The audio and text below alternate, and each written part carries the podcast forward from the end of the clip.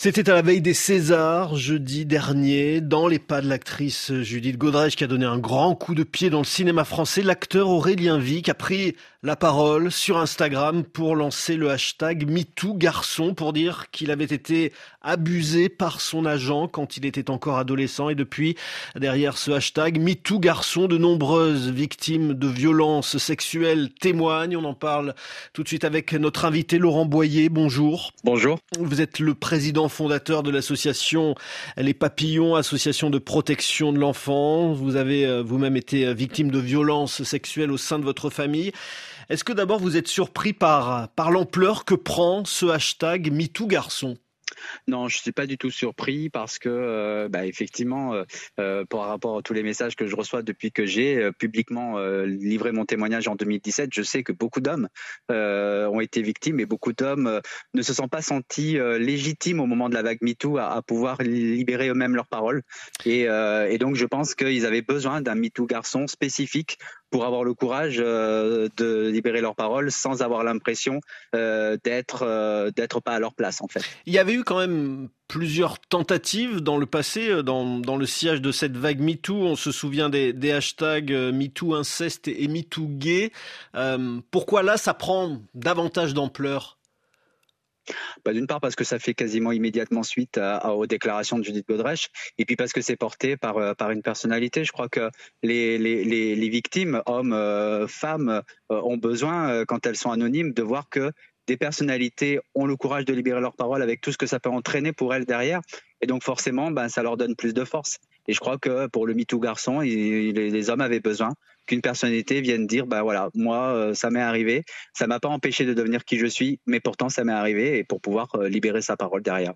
Est-ce que c'est plus compliqué quand on est un homme, un garçon, de dire qu'on a été victime de violences sexuelles? Oui, c'est plus compliqué. C'est compliqué pour tout le monde, mais c'est compliqué pour un homme parce qu'on est dans une société euh, où euh, les hommes sont forts, les hommes pleurent pas, les hommes dirigent, les hommes font ci, les hommes font ça. Et donc, euh, quand on est un homme et qu'on est victime de violence et qu'on a été victime de violence sexuelle, notamment dans son enfance, eh ben, on, on se sent complètement à l'écart de ce modèle voulu par la société. Et donc, oui, c'est difficile. Et c'est difficile aussi parce que dans le monde des victimes, il faut le reconnaître, la place de l'homme, c'est du côté des agresseurs, c'est pas tant du côté des victimes.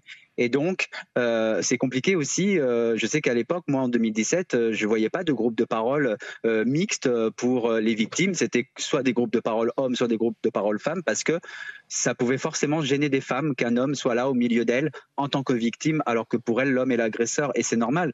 Donc oui, c'est compliqué pour un homme de libérer sa parole. Est-ce que c'est pour ça aussi qu'il y a y a moins de plaintes déposées par par des hommes victimes de violences sexuelles? euh, je ne sais pas si c'est pour ça, mais c'est vrai que ça concourt à tout ça. Euh, vraiment, on est dans une société masculiniste et on, est construit sur ce modèle-là. Et, les hommes ne, pas ne doivent pas avoir de failles. Et quand on est un homme, c'est compliqué de montrer ses failles. Euh, donc, je pense que c'est pour ça. Et, le, MeToo, le hashtag MeTooGarçon, en ce sens, j'espère, ben, jouera ce rôle de, faire exploser un petit peu tout ça. Et les réseaux sociaux jouent leur rôle particulier parce qu'il y a beaucoup de, témoignages hein, qu'on peut lire sur, les réseaux sociaux. Les, réseaux sociaux facilitent la prise de parole oui, parce qu'on a l'impression, euh, on est noyé au milieu de tous les autres. Alors on se dit qu'on ne sera pas vu forcément de, de, son propre agresseur. On se dit qu'on peut libérer sa parole au milieu de, de, dizaines et de dizaines de milliers de témoignages. Et donc euh, c'est pas du tout, euh, faut pas le voir comme un tribunal comme on l'entend parfois, mais comme justement une place publique où noyé au milieu de la foule, eh ben on n'a pas peur euh, d'être un de plus dans cette foule qui vient libérer sa parole parce que justement on se dit qu'on est protégé en même temps par cette foule. Fille ou garçon, c'est le, même mécanisme de pouvoir, de domination qui est à l'œuvre? C'est exactement euh, le même mécanisme de pouvoir de domination, c'est aussi exactement les mêmes blessures. Euh, donc c'est pour ça que euh, moi je dis que je je, veux pas trop qu'on genre les victimes hommes ou, hommes ou femmes. On est d'abord et avant tout des victimes. Il y a les mêmes blessures, ça entraîne les mêmes failles. Les mêmes incidences. Donc, il n'y a pas de différence à ce niveau-là. Est-ce que vous avez le, sentiment qu'on assiste en ce moment en France à une deuxième vague MeToo après les, premières prises de parole en, en 2017 Oui, euh, je pense qu'effectivement, on assiste à une deuxième vague MeToo euh, qui, euh, est portée par ce qu'a pu faire Judith, Judith Godrèche, qui est portée par bah, ce qui s'est passé aussi autour de Gérard Depardieu. Je crois que le point de départ de cette deuxième vague, c'est la diffusion de documentaires sur Gérard Depardieu et qui a entraîné derrière des, des, vagues de libération et, et ainsi de suite. C'est le fruit d'un travail de beaucoup de personnes qui ont libéré leur parole au fur et à mesure de toutes ces années. Et qu'est-ce que ça peut changer cette fois-ci? Qu'est-ce que vous en attendez concrètement? Alors moi, j'espère vraiment que cette fois-ci, ces libérations de parole vont euh, euh, non pas entraîner d'autres libérations de parole, mais euh, permettre à la société d'ouvrir les yeux, d'ouvrir ses oreilles et d'entendre euh, ce que disent les victimes et d'essayer d'agir. Quoi qu'il en soit, Judith Godrèche l'a forcément euh, très très bien dit.